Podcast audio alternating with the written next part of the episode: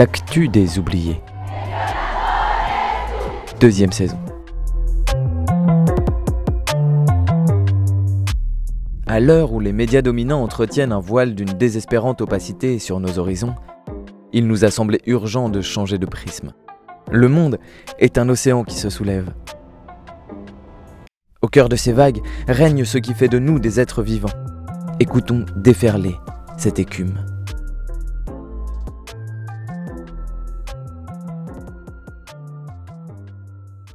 Bonjour et bienvenue dans l'actu des oubliés. Dans toute l'Europe, l'inflation atteint en moyenne 5% sur un an, touchant en particulier l'alimentaire, l'énergie et les hydrocarbures. La guerre en Ukraine a bien entendu provoqué un choc d'augmentation des prix, mais la tendance s'amplifiait déjà de manière importante ces dernières années. Cette semaine, l'actu des oubliés se balade en Europe pour s'intéresser aux luttes des plus modestes pour survivre, alors que les profits des actionnaires atteignent des sommes records.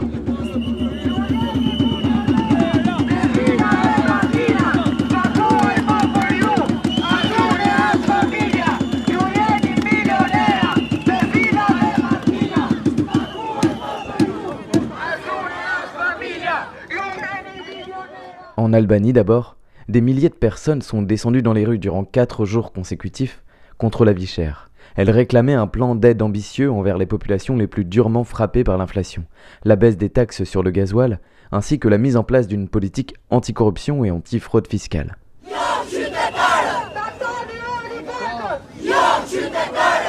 Samedi 12 mars, sur la place centrale de la capitale Tirana, une banderole annonce clairement Arrêtez de nous voler. Le cortège s'élance sur les grandes avenues, en direction de la résidence du Premier ministre, où éclatent des affrontements, tandis qu'un autre groupe encercle le commissariat central pour réclamer la libération de camarades arrêtés la veille. À Lessa, dans le nord, les manifestants et les manifestantes occupent une autoroute dans l'après-midi. La première réaction du gouvernement albanais a été d'accuser les manifestants et les manifestantes d'être manipulés par Poutine pour déstabiliser le pays. C'est une honte qu'un pays de l'OTAN ne comprenne pas les conséquences de la guerre en Ukraine, a ainsi déclaré le Premier ministre. Organisata Politikie, une organisation de gauche à l'origine des marches, prend alors la parole pour condamner l'invasion et affirmer sa solidarité avec le peuple ukrainien luttant pour sa liberté. De notre côté, poursuit-elle, nous nous opposons à l'élite dirigeante qui est de connivence avec les quelques oligarques qui contrôlent l'industrie pétrolière en Albanie. Ils sont engagés dans une manœuvre spéculative qui provoque une augmentation généralisée des prix des produits de première nécessité. Nous considérons cela comme un acte criminel dans un pays où un tiers de la population vit sous le seuil de pauvreté. Aujourd'hui, le peuple réagit enfin face au vol continu des ressources publiques par quelques puissants.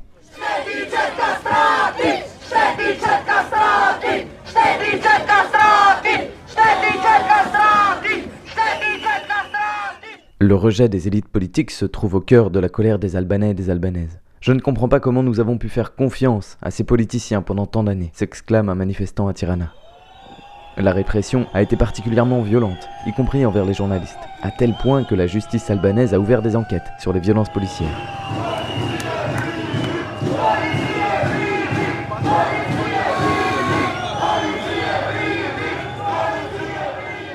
Le mouvement socialiste pour l'intégration, parti d'opposition, a demandé que soient traînés devant la justice ceux qui avaient donné l'ordre à la police d'attaquer les cortèges. Après les marches les plus imposantes, le gouvernement a annoncé quelques mesures d'urgence, cependant jugées insuffisantes par les protestataires qui ont annoncé poursuivre le mouvement. De nouveaux rassemblements sont prévus le 19 mars en face de la résidence du Premier ministre.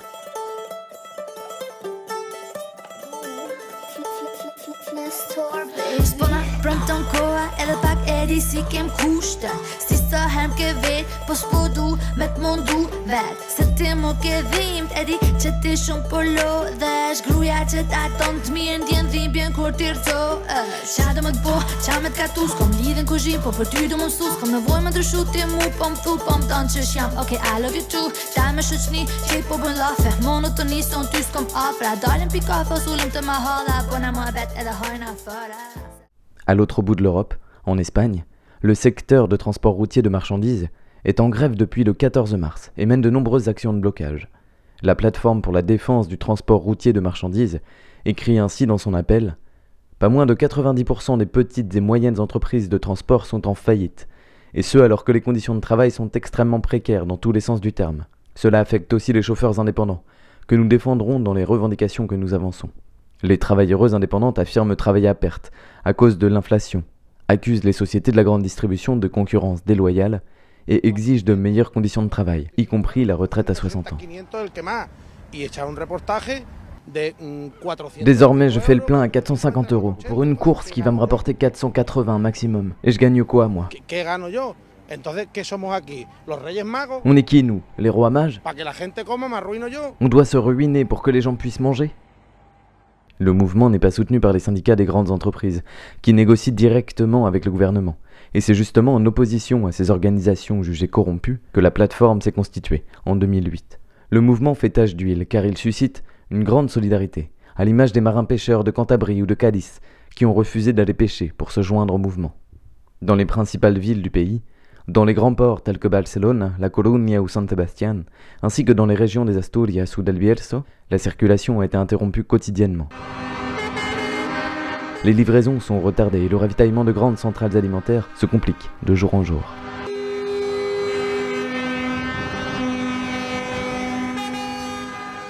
Le port de Bilbao est quant à lui totalement paralysé, ainsi que le centre logistique Mercagranada en Andalousie.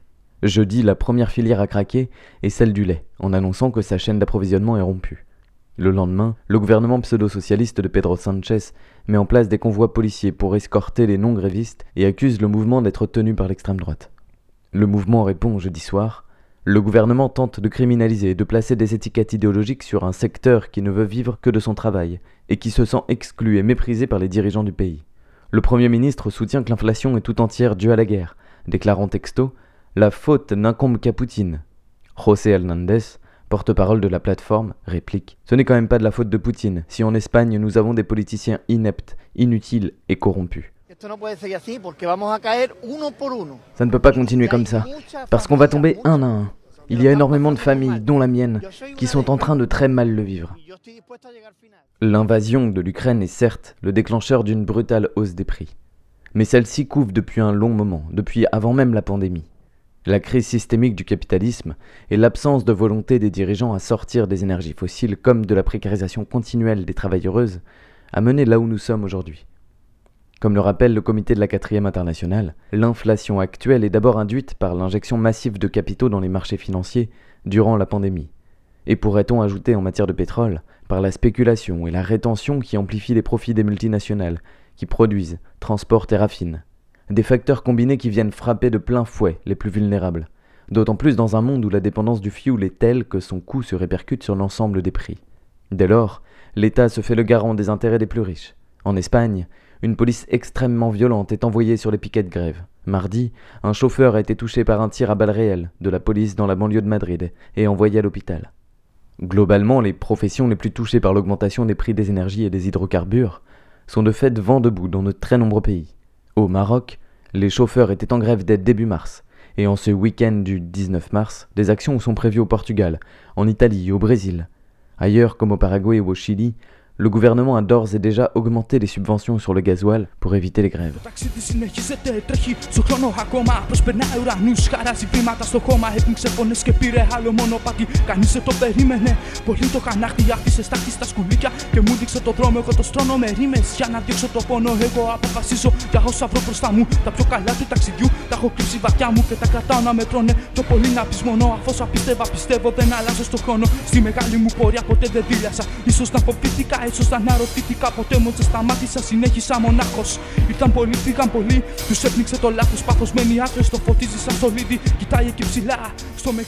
En Bretagne, les dépôts pétroliers de Lorient, Rennes et Brest ont été bloqués dès le 15 mars par des agents et des agentes du BTP, avant que d'autres en France ne subissent le même sort, à Toulouse ou à La Rochelle.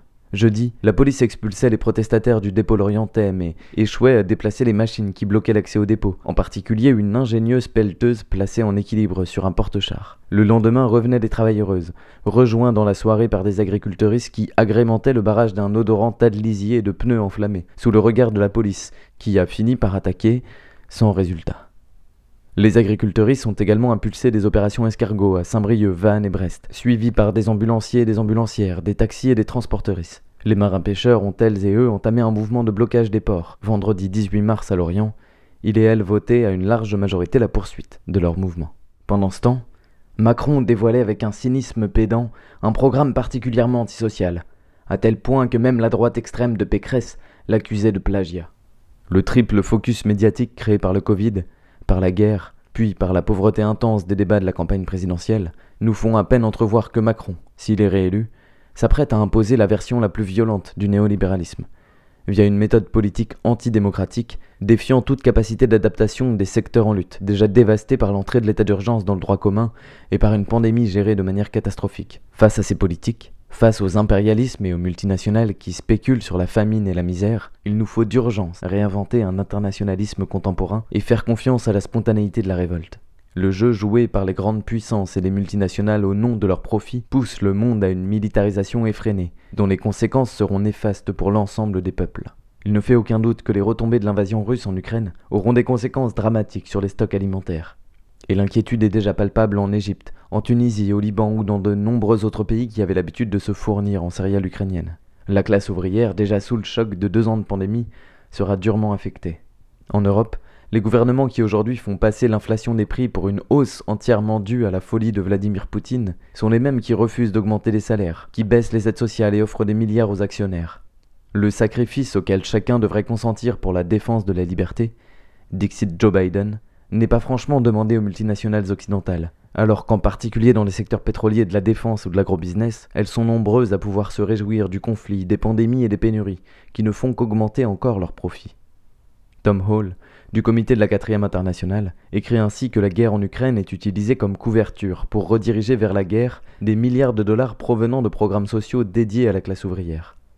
Il affirme Contrairement à la classe dirigeante et aux multinationales, les intérêts sociaux de la classe ouvrière sont irréconciliablement opposés à la guerre. Le gaspillage des ressources sociales pour la guerre révèle le conflit fondamental entre les peuples et le système capitaliste, basé sur l'accumulation privée du profit et les rivalités nationales menant inévitablement à la guerre.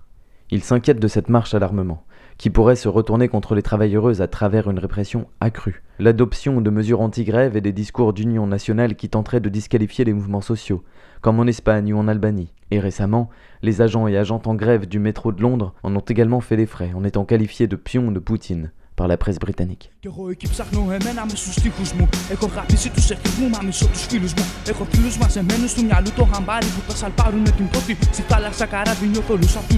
που αντέξαν στους καιρούς. Όσοι μιλάνε πολύ δεν έχουν τίποτα να πούν. Κι εγώ εκεί κρατάω στα πόδια μου ακόμα. Έκλεισα τις πληγές που με μολύναν για χρόνια. Στα παλιά καλά μου χρόνια όμως δείκνω μαύρη πέτρα. Μην ξαναγυρίσουνε, δεν έχει σχέση με εχθρά. Μόνο με νοσταλγία. που ξυπνάει τα βράδια κάνει το δρόμο μου πιο δύσκολο. Μέσα στα σκοτάδια μου έχω τάξει όμω να δω αν θα μπορέσω να αντέξω. Αν αρχίσω να τρέχω, αν σε λιμάνι θα δέσω σε μια ανάμνηση παλιά. Μήπω βρω μια ευχή και το ταξίδι έχει τελειώσει στον δεόν την κορυφή. Et c'est peut-être là qu'il s'agit de se demander à qui profite le crime de l'invasion de l'Ukraine. Justine Brabant sur Mediapart relaie ce 17 mars le rapport du réseau européen contre le commerce des armes, qui regroupe une vingtaine d'ONG anti-armement. Intitulé Attiser les flammes, comment l'Union européenne encourage une nouvelle course à l'armement, le dossier d'une centaine de pages retrace comment depuis 2017, pour la première fois de son histoire, l'Union européenne a alloué 576 millions d'euros d'argent public à des industriels de l'armement. Première inquiétude, aucun document officiel accessible ne permet de savoir à quoi a servi la première moitié de ces 576 millions d'euros. L'autre moitié a été offerte à des multinationales de l'armement, dont 30% à des entreprises françaises et 38 autres pourcents à des multinationales espagnoles, italiennes et allemandes. Précisons que certaines de ces entreprises ont elles-mêmes préconisé à l'Union européenne de mettre ces subventions en place. Ainsi, lorsque l'on a les bons lobbyistes, il suffit de demander, visiblement. Plus précisément, les entreprises qui ont bénéficié de ces fonds sont des multinationales telles que Safran, qui a reçu 22 millions d'euros, Thales avec 18 millions d'euros, ou encore Airbus, 10 millions. Autant de groupes dont la santé financière est plutôt bonne, et dont les actions en bourse ont bondi depuis l'invasion russe. Comme l'affirme le rapport, des fonds publics européens sont transférés à des industries privées qui vont augmenter leurs profits en développant des technologies dites disruptives, et de nouvelles armes qui seront vendues à des pays non européens, où elles pourront être utilisées pour tuer des civils. Ces entreprises exportent donc les nouvelles technologies de l'armement dans le monde, canons laser ou électromagnétiques en tête, y compris auprès de dictatures violentes, comme l'a montré l'enquête French Arms, les armes du crime, réalisée par le média néerlandais Lighthouse Reports. Et pourquoi pas à la Russie Depuis 2014 et l'invasion de la Crimée, un embargo de l'Union européenne interdit la vente d'armes aux pays dirigés par Vladimir Poutine. Pourtant, un tiers des 27 États membres ont continué les exportations, France et Allemagne en tête avec respectivement 44 et 35% des exportations, représentant 152 et 122 millions d'euros de ventes d'armes à la Russie depuis 2014. Depuis donc le début de la guerre au Donbass. Le média en ligne Disclose révèle même que les entreprises Safran et Thales, les mêmes donc qui ont reçu des financements publics de l'Union européenne et dont le principal actionnaire est l'État français, ont vendu à la Russie des caméras thermiques pour chars d'assaut qui ont été utilisées en 2014 dans le Donbass à l'est de l'Ukraine. La vente de caméras Safran s'est poursuivie après l'embargo et équipe actuellement les chars russes qui envahissent l'Ukraine, vidéo à l'appui. Safran a également équipé les hélicoptères de combat et les troupes russes de systèmes infrarouges, et Thales les avions de chasse russes Su-30 de systèmes de navigation et de viseurs. Les mêmes avions bombardent en ce moment même l'Ukraine. Mediapart affirme également que les autorités françaises auraient donné leur accord ces dernières années pour l'exportation de bombes, roquettes, missiles explosifs en direction de la Russie. Mardi 15 mars, Macron a assumé sans ciller ses exportations d'armes vers la Russie. Côté italien, il est bon de rappeler aussi que les Russes envahissent l'Ukraine avec des véhicules tout-terrain Iveco, et qu'en 2021, la Russie a acheté à l'Italie pour 21 millions d'euros d'armes et de munitions.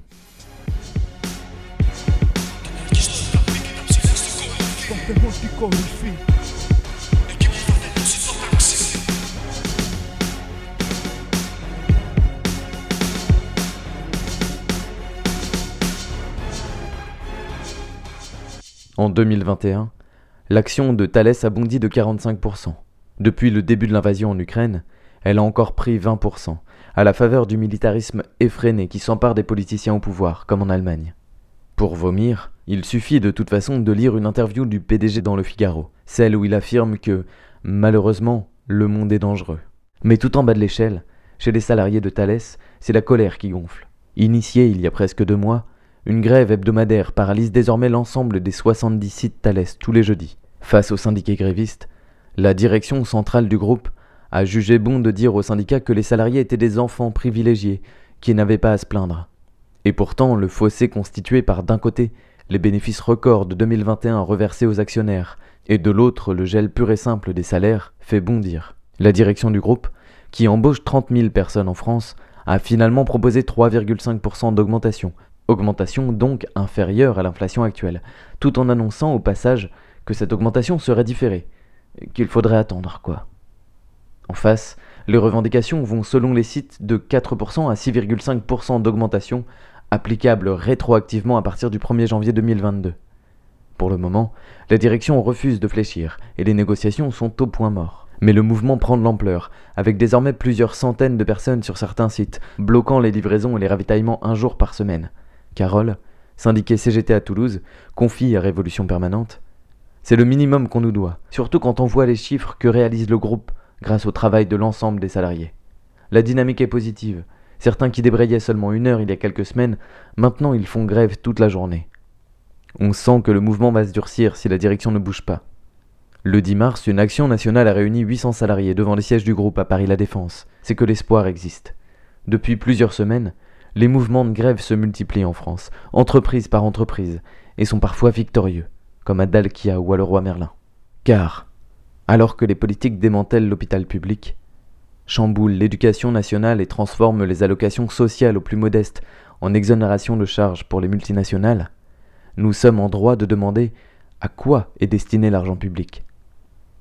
Les tensions sociales sont exacerbées par l'absence de plus en plus criante de redistribution des richesses, et le resserrement d'un double étau d'injonction au travail et de menaces sécuritaires. La réponse de nos gouvernants? Un discours guerrier et une course à l'armement qui ne vise au final qu'à créer deux camps irréconciliables sur une lecture nationaliste de guerre des civilisations. Alors, si effort il faut faire, pourquoi ne pas les exiger des multinationales qui tirent leur profit de cette guerre et de toutes les autres que l'on mène?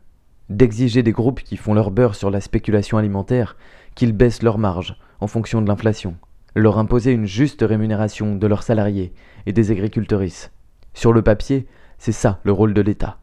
Si celui-ci ne sert qu'à faire monter l'extrême droite, à garantir des revenus indécents aux actionnaires, et à utiliser la violence contre celles et ceux qui se battent pour vivre, nous pourrions aussi bien décider de changer de grille de lecture et d'apprendre à nous passer de cet état qui échappe à tout contrôle démocratique.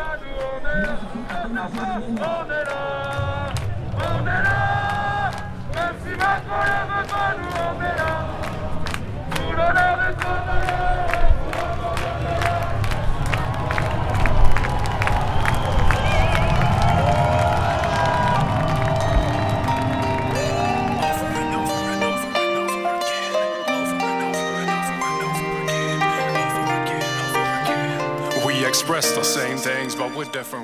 Sur les sources de cet épisode, vous pouvez consulter le World Socialist website, sur l'Albanie Balkan Insight, en Espagne Equinox ou en espagnol cgt.org.es, sur les grèves en France Révolution Permanente par exemple, enfin sur l'armement l'enquête de Disclose, Mediapart et le rapport Feigning the Flames.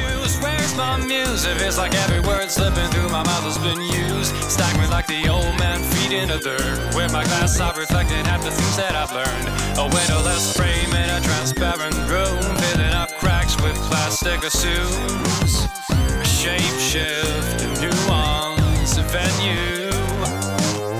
Don't stop dreaming, cause this ain't over. Wreck up your life, empty you get sober.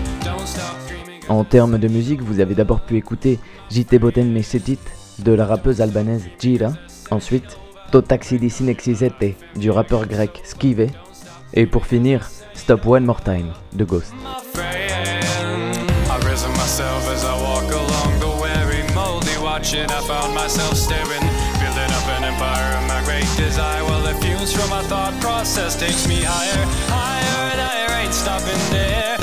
My avalanche of color starts over there, and I've got the solitary key to go through delicious, but traps can be so vicious. Prepare for the ultimate takedown. Over and over and over and over again. Part-time experience might save you from deliverance, but will it serve?